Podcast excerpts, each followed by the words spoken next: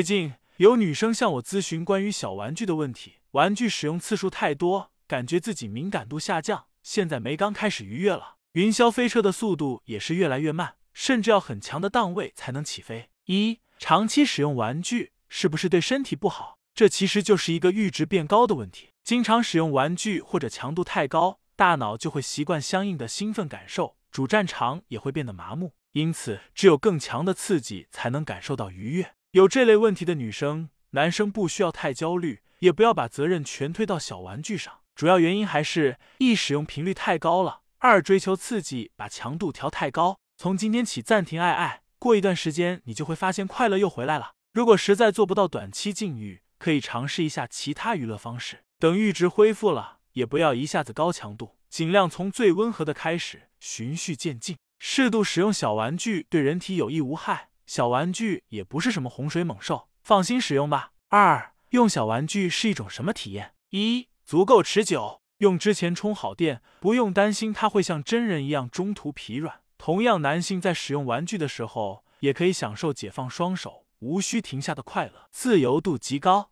女生、男生不用假装性愉悦，不用讨好或配合另一半，想怎么玩怎么玩，因为全程是单人模式。女性可以放下顾虑，大胆探索身体。三、干净卫生，只要不跟别人混用，玩具传播性病的风险约等于零。相比于随便找别人解决需求，使用玩具娱乐肯定是更健康的选择。最近看微博尖锐湿疣相关科普看麻了，在这里提醒大家，务必洁身自好，固定伴侣，否则长满菜花。四、增进夫妻感情，情侣之间玩玩具，还能增加双方对于房事的新鲜感。让女性更容易获得愉悦，可以说是提升生活品质、促进夫性生活和谐的神器。三、用小玩具自娱应该注意什么？双人运动前需要做好清洁准备，单人操作时这些步骤同样必不可少。娱乐之前把自己私密部位洗香香，给小玩具消毒。如果要入体，最好能使用安全套。使用后别忘了同样需要清洗身体以及小玩具。一、事前用什么消毒？可以使用专用的器具消毒液，私处可用的消毒湿巾，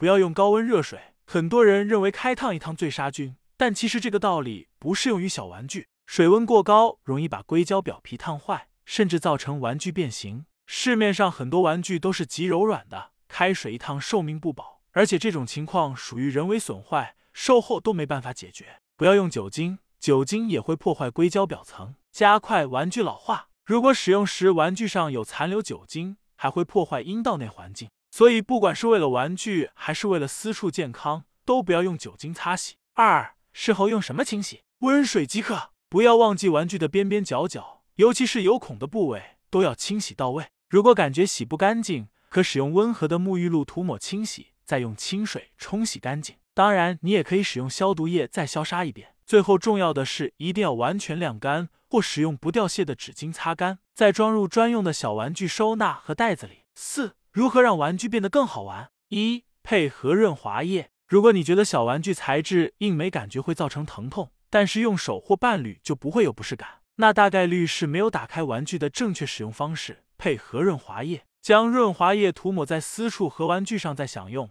体验感绝对会翻个倍。不信你今晚就试试。不过需要注意，硅胶玩具不能接触硅基润滑液。容易损伤材质且不易清洗。二、适度娱乐，因为玩具给男性、女性带来的快乐太过便利，一些自制力比较薄弱的人可能容易上瘾。怎样算成瘾呢？就是出现了强迫性行为，不娱乐一下全身难受，没法做其他事，次数一多，娱乐的质量就会直线下降，甚至像完成任务一样索然无味。凡事都讲究个适度，不管是玩玩具也好，用手。还是双人运动，都需要以自己身体健康为前提。如果觉得那里酸痛了、疲劳了，一定要休息调整。这篇文章并不是为了把情趣玩具吹得天花乱坠，而是希望大家都可以健康取悦自己。当然啦，小玩具也有一些弊端，再软也是金属、塑料、硅胶组成的，即使加温触感也比不上真人那种肌肤接触、水乳交融的境界，也是玩具无法给予的。因此，各位不用担心另一半使用玩具后就看不上你了。玩具和真人并不矛盾，一起运用效果更佳。